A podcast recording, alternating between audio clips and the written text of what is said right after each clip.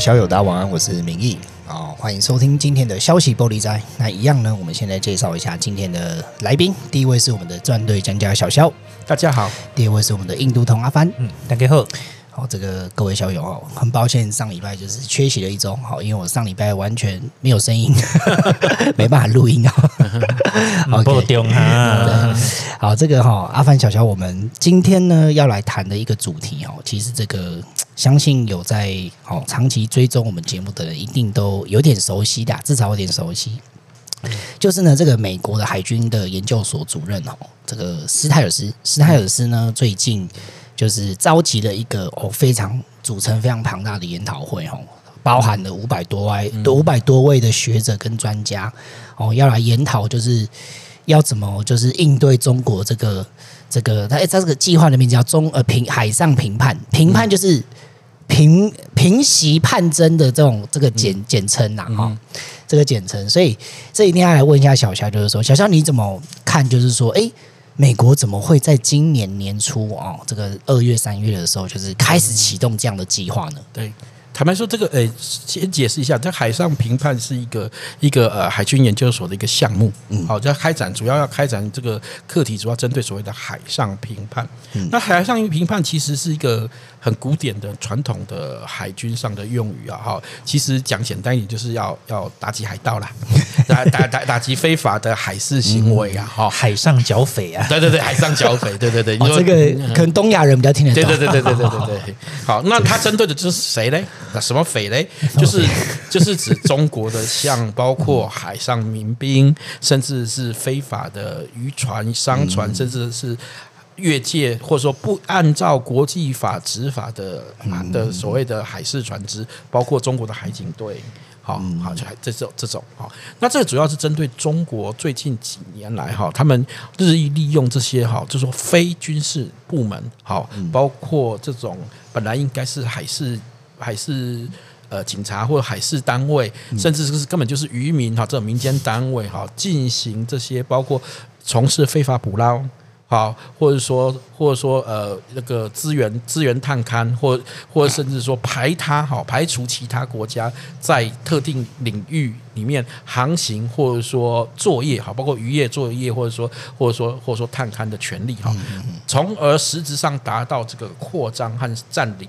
那个区域的的活动，好，那我们一般来讲，我们最近比较听的比较夯的名词是用所谓的灰色领域作战，嗯，好，就是他这个利利用利用这种这种灰色地带，好，来来扩充这个本来是军事目的才达到的目的。那那这个就这个斯泰尔斯他主要为什么会把它定名为叫海上平叛？他认为这些行为实质上来讲，哈，就是海盗行为嘛，就跟过去的那种那种大航海时代。里面不受规范，到到处袭击人家的那种，对，这会不会是就是他不想用一个太好听的名句去帮他包装这件事情？对对对，其实这个就是说各种各种各类花式。呃，侵略的擦边球打到满这样子。对，他其实这里面为什么会这样说哈？其实有一个很重要一点，因为他说海上评判跟军事行动有一个最大本质上不同。嗯，好，因为你军事上军事上的本，你军事上的竞争上，你本质上就是就是会把这个控制这个海域或这个海海航线的那个的的军事力量，以以终结或者是消灭它的力量为主。但是海上评判不是，他他其实。这些海上这些灰海上的灰色灰色地带行为里面，它本身是怎样？本它本身是利用这样的一些一些呃违背国际规则、违背海事规则的方式哈，来达到一个你对这个领域的支配状态。它并没有像真正的军。军事领域里面，它并没有像战争里面，我要升级到要消灭消灭你的，比如说你的舰队或你的你的那个军力。可是他用这个方式，实质上去支配他所所想要支配的地区。那这种行为跟当年那种海上的劫掠啊、私掠也好啊，或者说海盗行为，其实很像。嗯，他不是他不以那个不以打败这个国家为目的，可是呢，他要控制。他要你顺服啦，那个那个地区的利益，对，我我攫取那个地方的利益，所以所以他用这个来形象比喻说，这个说这个就这种行为，其实上就是一种一种海盗行为，所以要弭平这个这个部分，说他针相针锋相对的提出一个海上评判的计划。那海上评判的计划，哈也一样，他不以打败这个国家为目的，而是将这种灰色灰色领域地带的行为消除。对对对对，他是为了要制止你继续这样的行为，而不是为了把你就是完全消灭消灭，或者或或是消灭你的军事力量，他不是这样的。因为因为我觉得过去像中国在这些行为，他们呃以前就有一本书叫做《超现在》嘛，我听起来就有点中二，但是蛮帅的，对对对，就有点。比较往美好的方向去包装他们这样的行为啊，像像我们后来研究的，像不不管是混合战还是灰色领域作战，其实都是一个比较中性的的名词。对，那我觉得美国这个海军研究所就是他为这件事情做了一个很重要的定调，就是说啊，他们就海盗还这么好听，什么超限战、灰色领域作战，讲讲白了，讲白了，什么是超限战？超限战就。用一句中国人最以前讲的一句名言来形容，就明白了，叫做“我是流氓，我怕谁？”嗯，对对。那美国好，那既然有你是流氓的话，那我们流氓就要武力镇压啦 啊！所以这个这个就就是要警察要来抓，警察抓，对不对？所以基本上那种流氓不敢正式干架的话，那自然有一套收拾流氓的方法。对对对对对对对。所以所以只要警察抓不抓？抓，警察抓嘛，对不对？对，这个有一个。讲到这件事情，就是说有一个我们讲到这个包装的名词嘛，就是这个主任他其实蛮有趣，就是说他是直接形容，就是中国这些行为很像，就像当年的巴巴里海盗。但我觉得台湾人可能听到想说巴巴里海盗是伊利多维啊，听阿伯，所以一定要来请教一下小乔这件事情，就是说为什么这个主任会拿巴巴里海盗这件事情来来来做比喻呢？嗯，其实巴巴里海盗其实这个跟美国历史上是一个呃。在不管是军事史上，或美国外交史上，或美国的历史上，都是一个很蛮重要的的故事和典故。哈，那其实巴巴里海盗的故事，这个我们可以稍微讲，是一个很有趣的故事哦。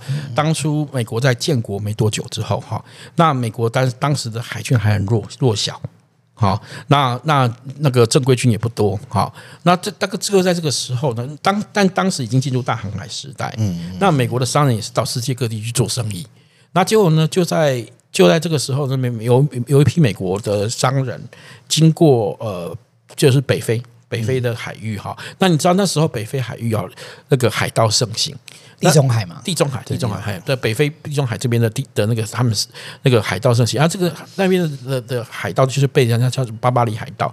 那巴巴里海盗常做什么事情呢？就劫掠当地行经当地的国家国家的船呐，哈。我说得得到那个劫那个。行经那边的商船劫掠他们之后，勒索巨额的赎金。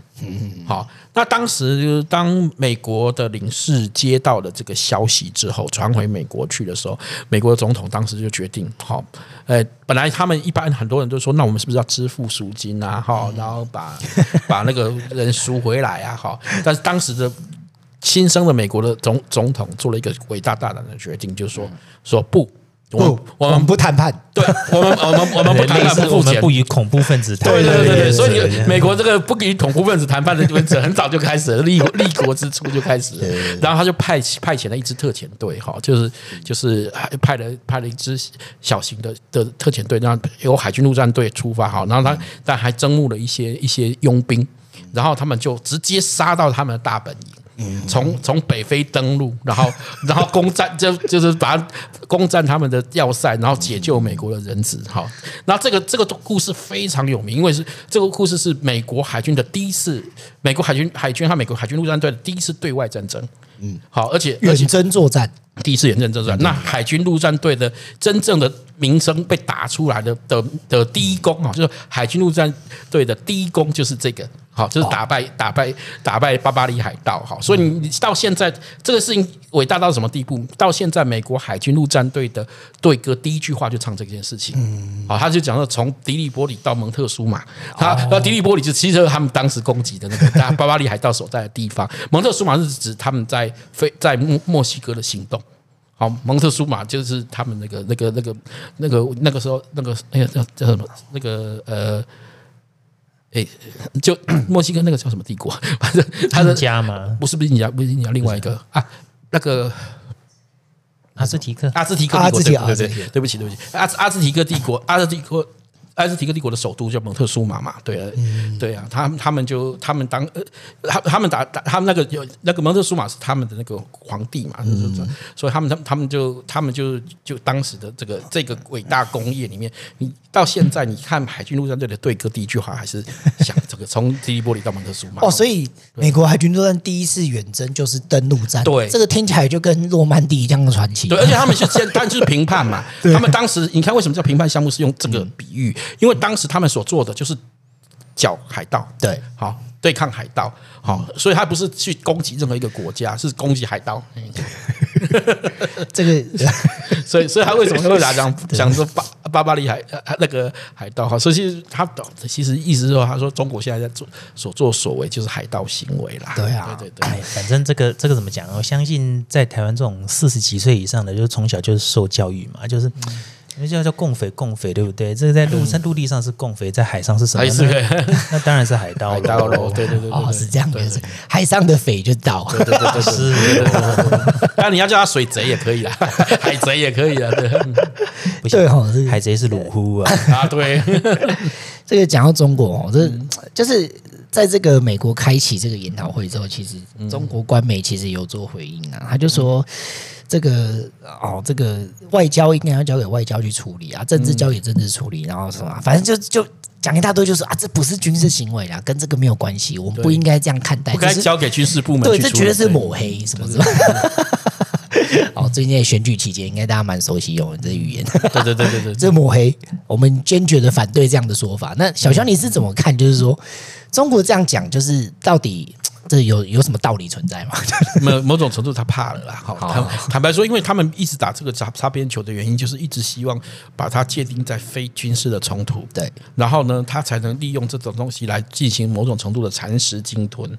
嗯，好，因为因为自由世界或者说或者说或者说呃全世界的遵守国际规则的国家呢，按照规则而走，而他不按照规则走，他就利用利用利用你们遵守规则的的弱点。嗯，来谋取自己的的有利之点。那么现在这个的的这个项目的开展和研究，事实上就开始要研究如何应对他这样的作为。好，那我们这几乎都可以预期，就是说一定会发展出一套国际间的那种协定，好 protocol 处理这一类事务事务的的协定，来怎么样去应对这个部分。那包括海事海事情报以及海海事行为准则的的重新确定。好，那那而且还有呢，就是说专责处理这样海事的海事的单位以及执法不的规范都会出现，那这会将将压缩中国利用这种非军事的非典型的呃扩张行为的的的施展空间。好，所以他当然当然会急啦。好，同时因为因为直接点名这点哈，他所以有点。一方面恼羞成怒，二方面二方面不希望被点破，所以他就说：“哎，你哎呀，我们应该要回到外交啊，而不是军事啊。啊，军事来讲啊，其实你就可以知道那是谁谁打打这个擦边球。”不过话说回来了，这个完全就是符合了这种共匪集团的习惯嘛。对，他们每次拿去指责别人的东西呢，正好就是他们自己在做的。对对对对对，哎，这跟国民党好像，就说的是兄弟党呀，迪亚一家亲嘛，都是都是列宁列宁党，那个只是说匪性的程度高低而已，你你就看他在批判什么，你就知道他在正在做什么。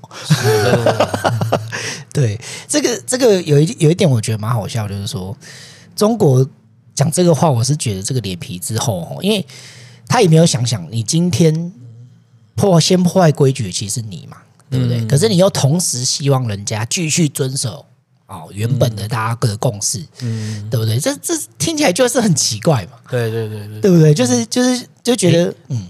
这就是你傻瓜，我聪明。哎，不过我跟你讲，这个要称赞一下中国。另外一点就是说，如果哈中国的其中一个目的就是要改变世界运行的规则，它是成功了一半呐。对，是没错，他确实是是有这个企图，他想要重重定这个既有的既有的国际秩序及规则。所以这也是为什么西方世界国家，包括美国，包括欧洲，会指责说中国是一个。修正主义国家，当然这里面的修正主义国家里面也包括俄罗斯啦，哈。对，没有我我我刚刚的意思哈，主要意思是说，他希望这个改变嘛，其实真的有改变。嗯、像比如说，刚刚小肖提到这个这个研讨会的成立，势必会成立一个新的规定。对，对，对，啊、但是他我我之所以说他成功一半，就是说，哎，有另外一半是这个规则不是他想的那个样子。哦，这个不如不岂能尽如人意啊？这个也是中华帝国的那种历史规律啦。每次他们都觉得说，哎，每次我就是破下限，然后改变了现在的规则，然后都然后让自己下一次的处境都比现在更难更尴尬。对对对，然后最后再。就是就是在那边哭说什么啊，全世界都欺负我这样子，因为这个最伤后给几后啊。我是觉得这个事态的这个也。演演变哦，应该是不会完全照着中国想的那样走。目前这情形看起来就不是。对对，我是觉得他们可以再嚣张点没有关系，这个只会加速这个有没有世界改变的速度，但而且跟你想的完全不一样。对 对，好，那今天呢，其实我们的时间就差不多。好，那我们的节目的最后呢，一定要来跟大家强调一下，就是说，如果哦各位校友喜欢我们的节目的话，一定要哦用行动支持我们，然后每个月捐给我们杯咖啡哦，绝对不嫌少啊！你要捐一台特。特斯拉哦，也不会嫌多 哦。这个希望大家可以支支持我们，让我们我来关特斯拉哈，也在免费做名义的干爹啦。可以可以可以，捐特斯拉可以可以可以给你摆，给你安装都好捐特斯拉叫一声爹，其实没有什么，对，毫无下限的，毫无节操。Parks 专专属节目呢，我们要来谈就是一位伟大的领袖哈，自由世界东亚的领袖，我们的安倍晋三。那这个事情，相信很多台湾人听到这个他遇刺的消息之后，都非常的难过哈。嗯，那我们除了难过以外呢，我们将会介绍一下，就是安倍的政治的理想，好，以及这个他的生平啊，还有就是遇刺的过程，我们也会稍微聊一点。那如果这个各位有兴趣的校友们呢，好，请移驾到我们的 Parkes 专属节目。那我们今天就到这边啦，大家各位校友，大家晚安，拜拜，拜拜，拜拜。哦，小小阿凡好，我们现在来。可以聊一下这个稍微有点沉重一点的哈，严肃一点的话题，然后我们尽量轻松啊，尽量轻松。哦，这个安倍晋三这传出被刺杀之后，其实蛮多人都在讨论一件事情，就是说，哎，啊，怎么会发生这种事情？感觉好像，哎，政治人物不是就是身边都有一些维安啊什么啊，水户，对啊，怎么这？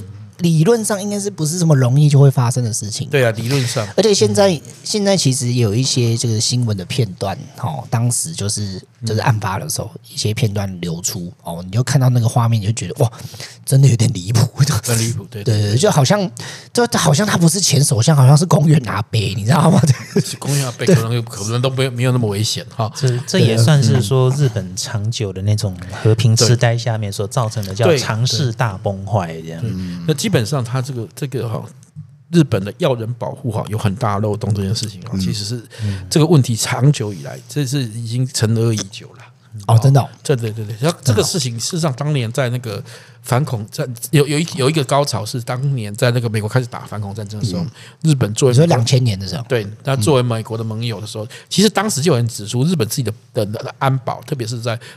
在那个要人保护上面有存有极大漏洞，不管从体制上，不管从意识上，不管说应对能力上，其实存有极大漏洞。好，甚至还变成这种东西，还变成他们日本影视文化里面去拍摄的的的题材。可是你是过了二十年，我们看看已经过了二十年，有没有改善？其实改善不多啊。嗯，好，这里面改善不多，不是说日本没有储储备这个对抗恐怖分子的能量，有，比如他们有那个。我们说叫 SAT，就是 SAT 他们的那个特别攻击队哈，这种就反恐反恐的部队哈，那他们也毕竟也承办过几次所谓大型的这个这个国际会议，好，这他们都都都有协同做过这种这种那个安全维护的工作，按理说应该是很有意思才对，但有一个问题，你架你比架不住一件事情，就是说日本实在是太和平了。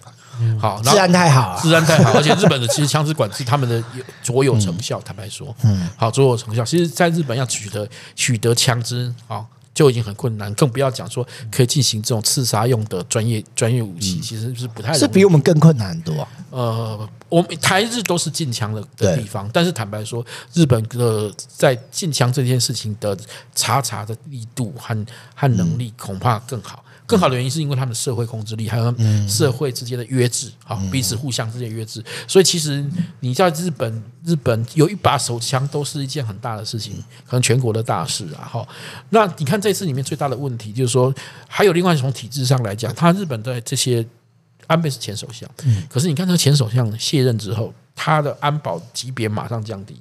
嗯，没有错。日本现任的首相当然有安保的专业团队在在防护他，而且不是一个人，是一个团，一个一是一个一个一个呃呃一组人就对了。可是你要知道，他们只要不是总理。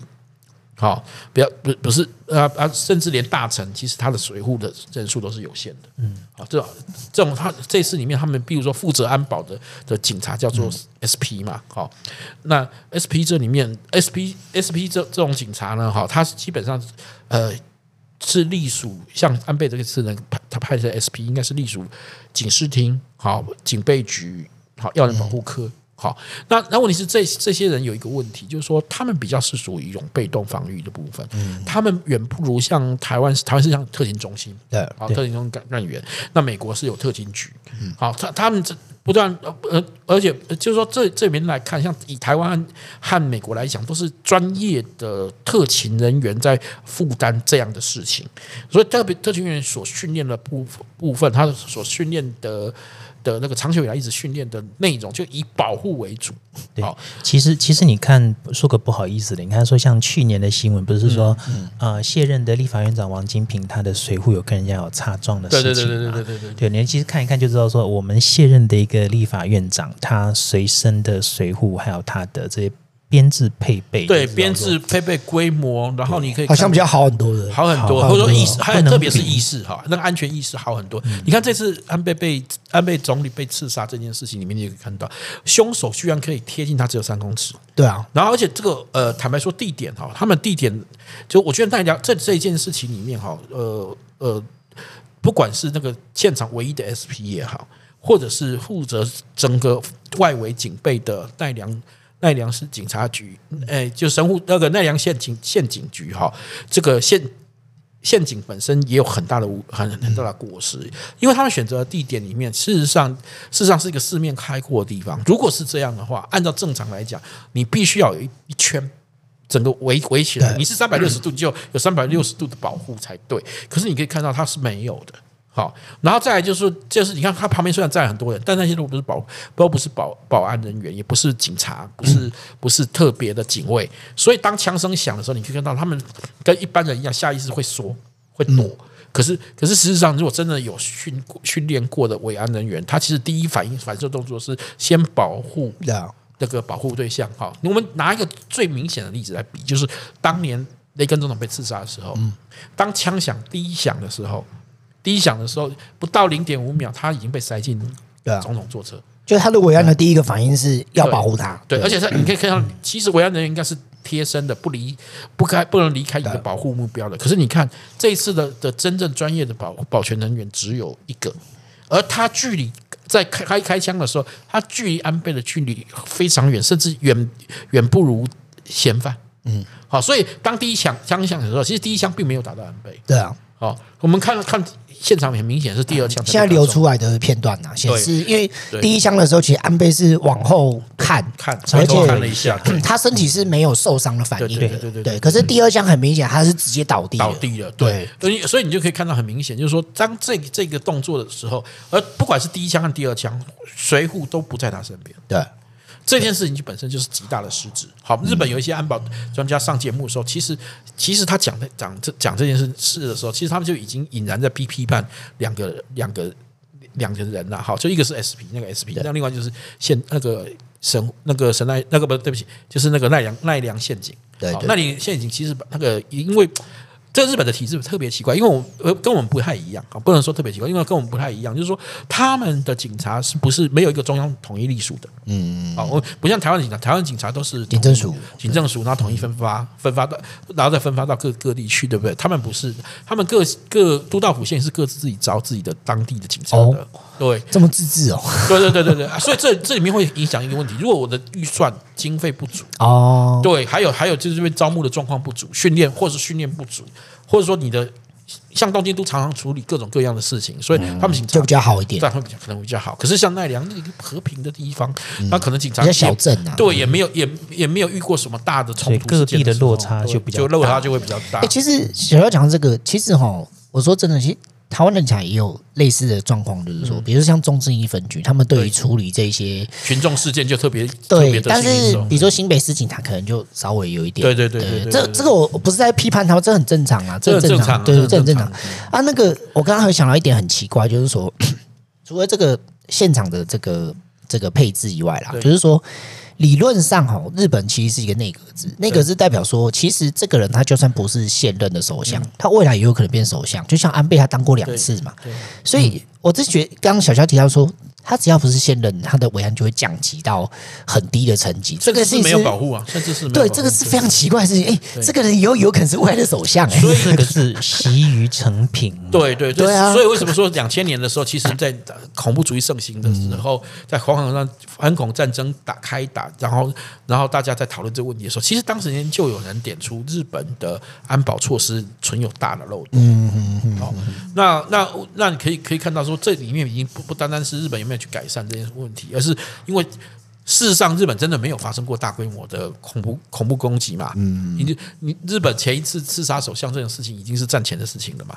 嗯嗯嗯嗯，对不对？哦，对，所以所以岸岸信介好像也有受过暗杀未遂，但是未遂未遂事件，对对对，有时候你这真的已经既遂事件，这种已经是到要要上上对，就是领便当上稿，他是全养义了，对，全养义啊，五二五事件的全养义嘛，嗯。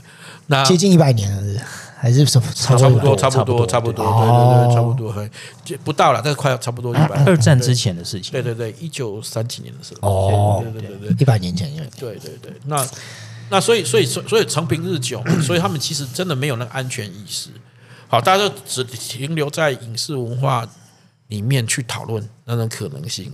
哦，对，那这个这个就问题就很大了。对啊，这个问题就很大了，而且你要知道，像日本的这种维安的程度，基本上还是一种比较被动的。好像美国，美国其实像像美国的维安，应该是当前目前做最好的。对啊，好，他他美国总统是最难，应该说这个刺杀界的圣杯了。对对对，说是这样说，日本说是这样说，其实其实美国也是常常有这种。这种对对对，甘乃迪呀，甘乃迪就就就被暗杀致死啊！那其实一直美国一直一个有个都市传说啦，哈，就民间传说就是说，就是美国每二十年会有一个总统被这是刺杀，有这么夸张吗？真的，你如果从雷根被刺杀，但不一定会成功啊，不一定成功。没有，以前都会死死的，都是都是成功的。二十再再加是，你看雷根之前是谁？是是甘乃迪，甘乃迪。啊，对，哎，那甘乃迪之前也有，也有，对对对对，你就美国总统这么危险的，非常危险的，什么麦金莱啊，好几个，对啊，都是这样，林肯啊，最有名的林肯啊，所以他们的特勤群应该经验蛮丰富的啊。对，但是他们的特勤群一开始也是有像日本这种状况，一开始也是由单纯的警察充任。哦，对对对，那那那是，但是他们随着这百年来的发展，像时至今日，他们但近期很少听到了啦，对不对？对，其实雷根是一个标标准的分水岭。嗯，好，其实应该是说，其实应该说说甘乃迪后来，因为你要知道，以前以前总统都还会坐那种敞篷车，为了亲民。哦，太危险了，对对对，其实太危险了。其实其实甘乃迪那个事情就很明显，因为你不可能路上都清空嘛，这不可能的事情啊，对啊。然后然后然后再来就是他们。也不单单只是被动防御，他们就是说他们有自己的情报系统，嗯，所以对于这种潜在的潜在的威对那个总统维安的威胁的风险的评估，对啊，他们都可以事前预警，对啊，像这点是这个是都是日本做不到的。对啊，像我知道美国的特勤是，比如说假设是政要要去演讲，那附近的高楼是全部清空的状态，对，那不可能。他们甚至可以做到，我知道，我知道有我看过一些一些说明是，他们说，甚至有些总统到了某些敏感地区，比如说他们他们的自己的数据库掌握，说这附近可能有一些呃，比如说美国有一些建建党，或者说他们怀疑的可能的潜在的潜在的，比如说孤狼型杀手啊，或是杀手的活动出没地点。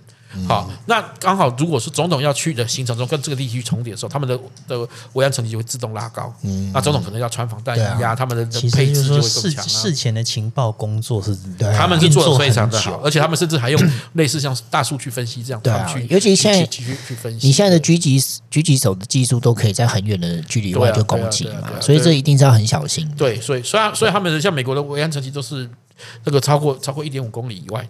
这个区域内是是净空的啦，好，甚至是两公里，好，因为现在狙击手距离射，像刚刚大家讲的射程越来越远，好，呃，那啊。可是像像这样的概念，类似这样的概念，你可以看到，像安倍这次出事，完是完全不存在的。嗯，安保安保的部分，真的真的完全看不出有这个对迹象。对对对对，所以有人是有人是说啊，他们已经尽力的，坦白说不，他们是某种程度来讲是是有失职的这这的的地方存在的。他其实这本不该这个这个应该就是说系统性的失灵，对啊一次的对对对一次给你这样子，就是连本带利讨回来。而且我觉得有可能连现任首相都要重新检讨了。对，有必要，有必要，因为他们的毕竟都太被动。他们过去，但因为因为和平宪法，还有是日本战后这种比较非战、比较重注重民权的部分的时候，其实有时候对这件事、对对维安这事情，就是松懈了，松懈。不，他们甚至羞于启齿去谈哦政治人物，觉得好像要避险。我去讲说我要加强，我要花钱来加强我自己的安保，好像民怕国民会不愿不愿意、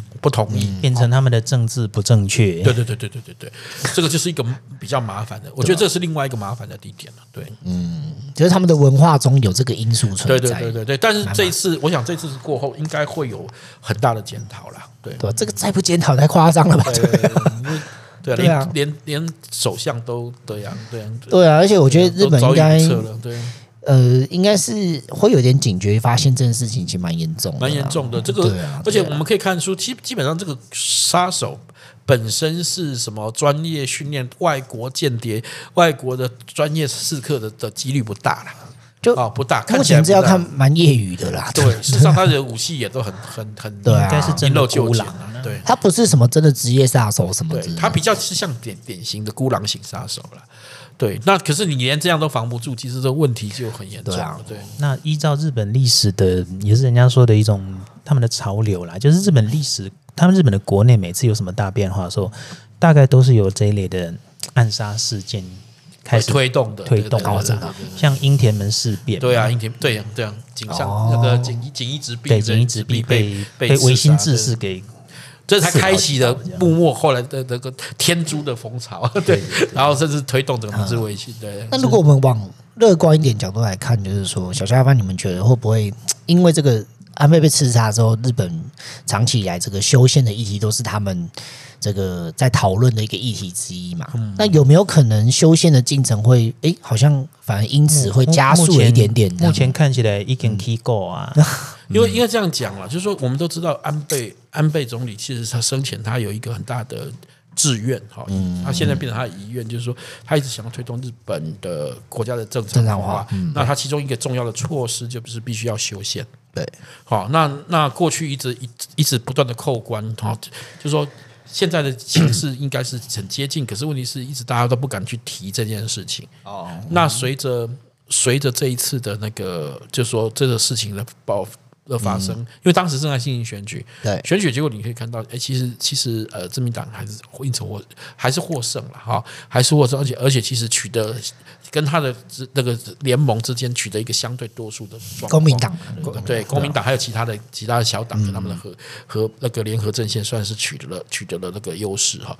那么今今天岸田文雄首相也在讲说，他们他。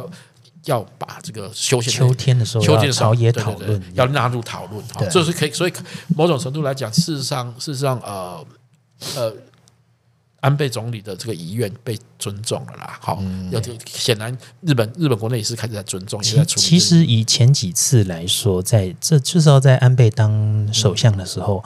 有一两次其实是他有这个宪法时机的，就说以光以席次来论的话，但是他们修宪的问题是说，呃，公民投票过半，那时候的日本其实整个名气也没有上来，所以他们也有这个门槛了，他们有门槛，有，有他们通过后还是要要要要公投，所以这是整个名气的问题。可是真的是不好意思的是说，嗯。呃，安倍前总理这样子有点像是变成是日本传说中的人助理啦，就是说为了为了把宪法第九条这个修掉哈，他他意外的牺牲了自己，这样，就可能这件事情会推动这个修宪的脚步加速。坦白说，我觉得这个是一个缩影哈，就是你可以看到说，这个日本一直在苦于就战后苦于就是就要摆脱过去的过去的那个原罪啊，原罪，然后然后要变成一个正常国家，好。可是，可是你可以看到，就是在在这个这个过程中，其实是很痛苦的哈。对对，而且而且而且，你可以看到，他会被刺杀，这是不正常国家的状况。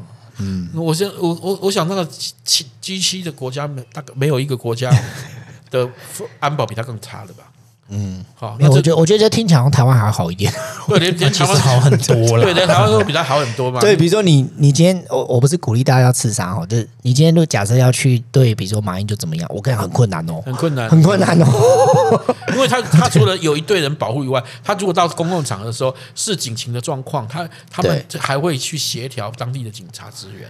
对所以，所以其实他们的情形、维安状况是好很多的。因为，像我，像我之前有去那个排队拿那个小英的红包，我跟你讲，那个厅长特勤是非常的紧张的，就是对对对对，你只要做出任何他们预期之外的行动，你是会马上被排除的。对，比如说我那个时候是拿完红包的时候，就是很想要跟小英互动一下，就比如说那个集权啊什么。我跟你讲，那个你只要出那个出那个动作，马上就被推出去，就推出去。对 啊，其实我们。我们的那个就是说，我们的我我如果以特勤这一块来看，对，来看我们比就是说台湾的状况比比日本还专业多了啦。对，那那但是我相信以日本人做事的谨慎和认真，我觉得他们很快会修正这个这个错误啦。对，对，因为我哎，想想我们的特勤应该也是受美国帮助不小了训练，对，我觉得按日本的跟美国关系一定比我们更好嘛，所以我觉得是。应该是他们自身的问题，就是说他们想不想改变这个东西。对，还有就是他们的警界有自己的悠久传统。对，而且你看他放在警察里面哈，你看警视厅哦，他其实警视理理论上来讲，他是在东京都底下的。对，他不是警察厅里面了哈，所以这里面他就会受限于很大的受限于，包括地方民意。嗯，哦，那那这其实是不是能做好这个工作，其实一直很有问题啦。对啊，那我相信他们一定很快可以治愈这一块的缺失。好，那那这也也也映衬着说，相对的，呃，日本也一必然会在包括它的国际关系上和国家的发展上面，未来的发展上面，去矫正过去的过去的因因为意志压抑所造成的扭曲。对了，对，而且这次看日本人，呃，就是日本人的反应，因为知道说他们。就是民族性，这个真的就是一种民族集体的性格。对，说他们对这个事情是很哀伤，可是其实很自治。对，那但是他们在这自治的背后，就是说他他后面一定会把你熬回来。这个这个就是说，他后面这个力道一定会很持续，会很久，他会记住。对，他不是那种准鬼最不混的一种性质的。嗯，对啊。那我们刚刚谈到就是这个修宪这个议题嘛，那就是。小乔一定要问一下小乔另外一个问题，就是说，那 安倍的这个被刺身亡，吼，会不会影响到，比如说像是台日关系啊，还有就是牵动这个印太局势的变动？啊无无疑的，我必须说哈，安倍是大概呃这近几年来，嗯，台甚至说近几十年来哈，台湾能遇到的最好的的国际友人，对我们最友善的日本领袖，对，而且他。机构分量，然后又有远见，而且对台湾又非常的坦白讲，用用日文的讲法就非常的温柔啊，嗯，非常体贴了哈。用台湾的话来讲，就非常非常体贴。而且而且的确是日本一等一一流的政治人物。对，而且他绝对是一个一流的政治人物。而且你看，好像我们现在在讲印太战略，你要知道这这个印太战略这个最初的提提出者就是安倍总理。对，很早期的时候，对，就是他开始在提倡。对对对，然后我我们可以现在开始当首相的时候，对，第一次当首相的时候就提出的。而我们可以现在开始熟悉这个概念，是因为二零一八年之后，美国也接受。对对啊，美国美就是呃，就是川普政府的时候，他接受这个概念，然后开始大力推动这个，把过去讲亚太变成印太。嗯，哦，那甚至美国相应的不只是口。口头上，他连那个军事体制啊、应对体制都改变。对啊，那这个无疑的，你可以看到那个安倍的那个前瞻性的眼光在哪里？嗯，好，而且他能能说服，能能能让能让其他的国际领袖接受他的看法。嗯，好，这个真的是不多得，这很难啊，对，其实回头来看，这简直是奇迹哦。因为因为他第一次当首相，二零零六的时候提出“自由与繁荣之湖”这个概念，嗯，可是这个概念在当时是当然是很不成熟。可是可是你要知道，在黑的西尊，那是中国跟美国的藤干比丁的蜜月。所以当年的印度也没有这么繁荣，对对不对？还没有，他有那个势头，但是还还不知道什么时候才会起。然后澳洲也是啊，而且印度那时候的国力上弱。确实也是，然后他在他那时候竟然可以走在那么前面的潮流，所以他的我说，所以他是一个很少有的远见，他可以算是政治家，他是一个有远见的政治人物，他已经预判到中国的威胁只会日益严重。其实，其实你要知道，这个我稍微做一点点功课哦。嗯，当时的印度跟日本的内政哦，你会觉得说，那我那我亏他可以想这，因为哦，在就是。中国是二零二零零零年入市嘛，对，其实在那之后，二零零一年。世贸对嘛哈，那后面它的 GDP 就快速成长。那安倍是二零零六年上台，二零零七年的年底下台。对，那在他上台的那个时候，其实是日本也是很经历过那段很痛苦苦的过程，还没走出来。对，因为。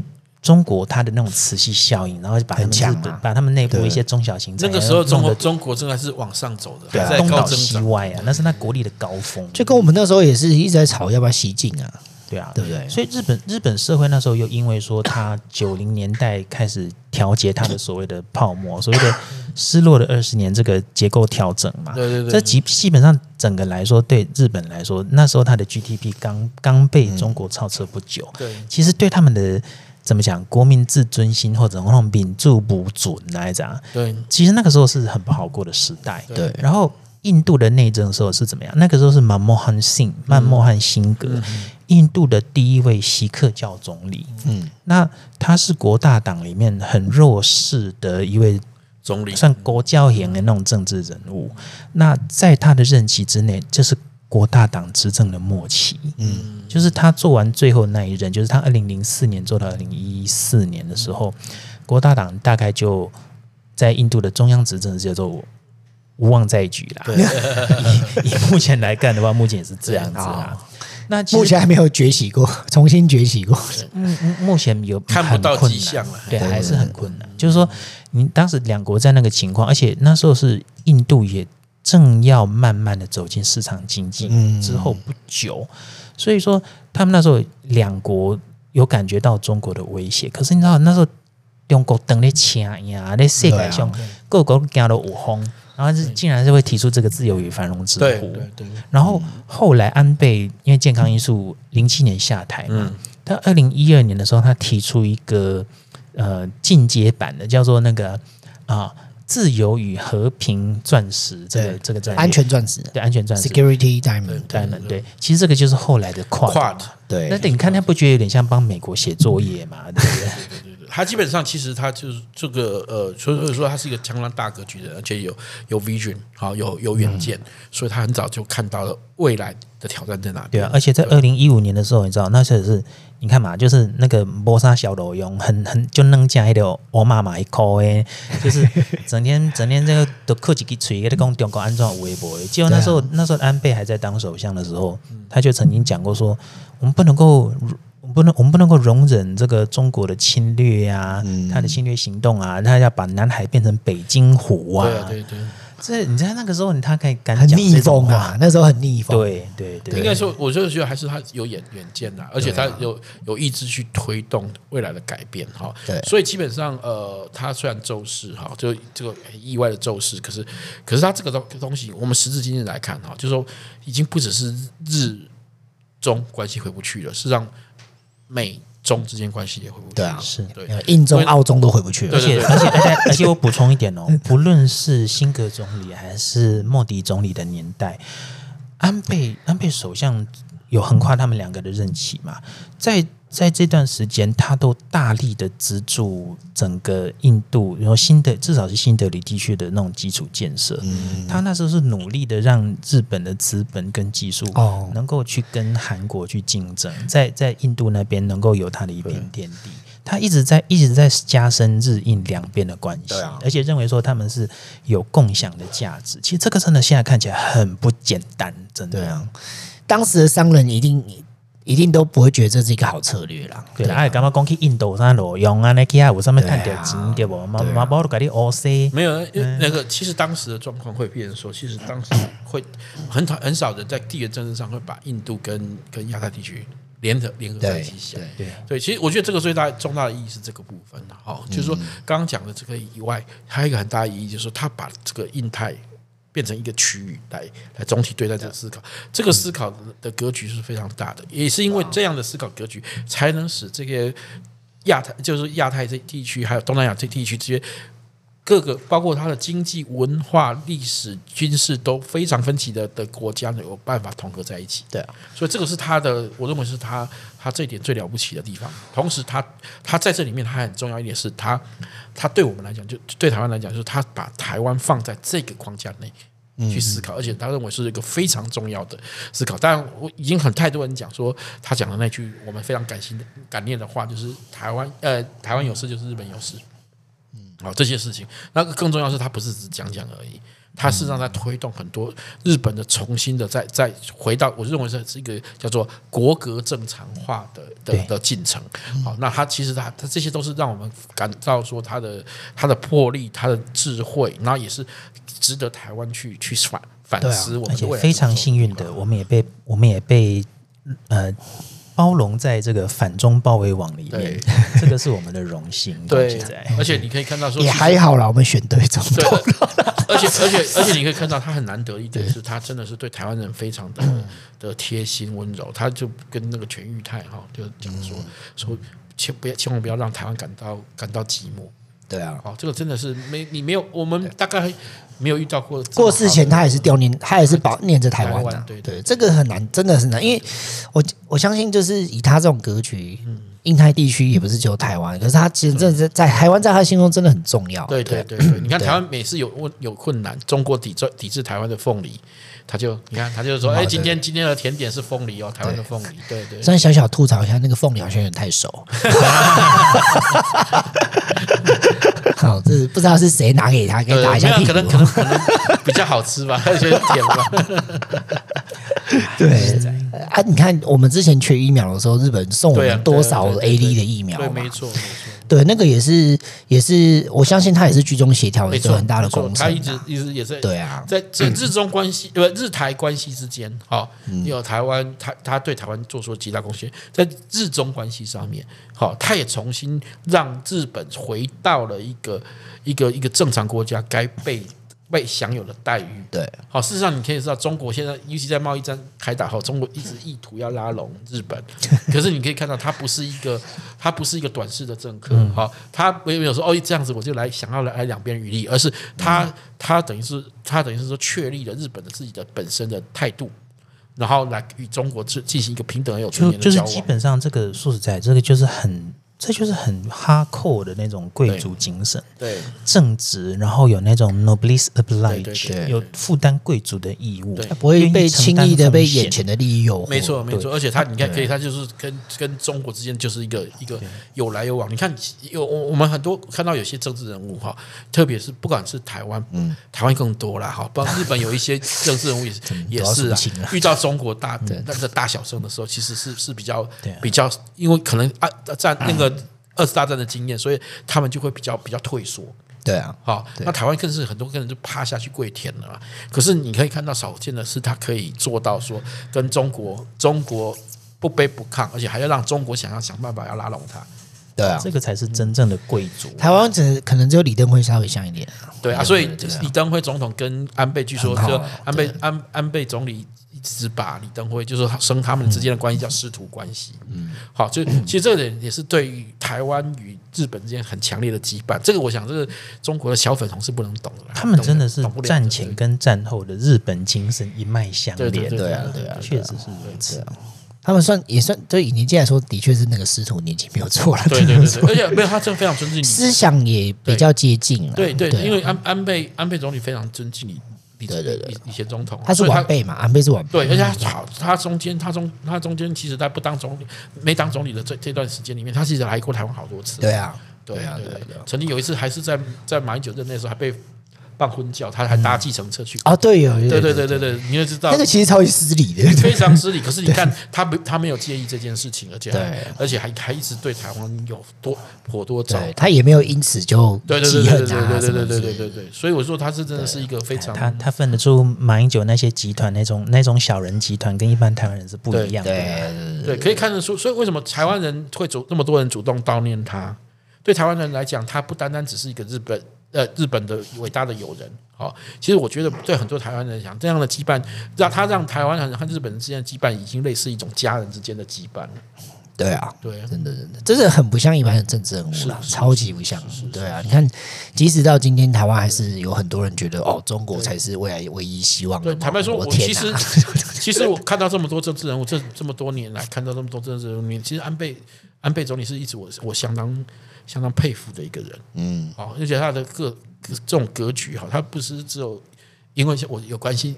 我关心国际政治或印印太战战略这种东西，所以特别注意到他。其实你看，包括他有太多可以讲的部分，包括他的的经济战略，他是让日本真的真正第一次开始开始走出这个所谓的的失落的二十年那个，其实是从安倍开始的。安倍经济学，安倍经济学。虽然虽然很多人人说安倍经济学有问题，可是我觉得你应该要分阶段看。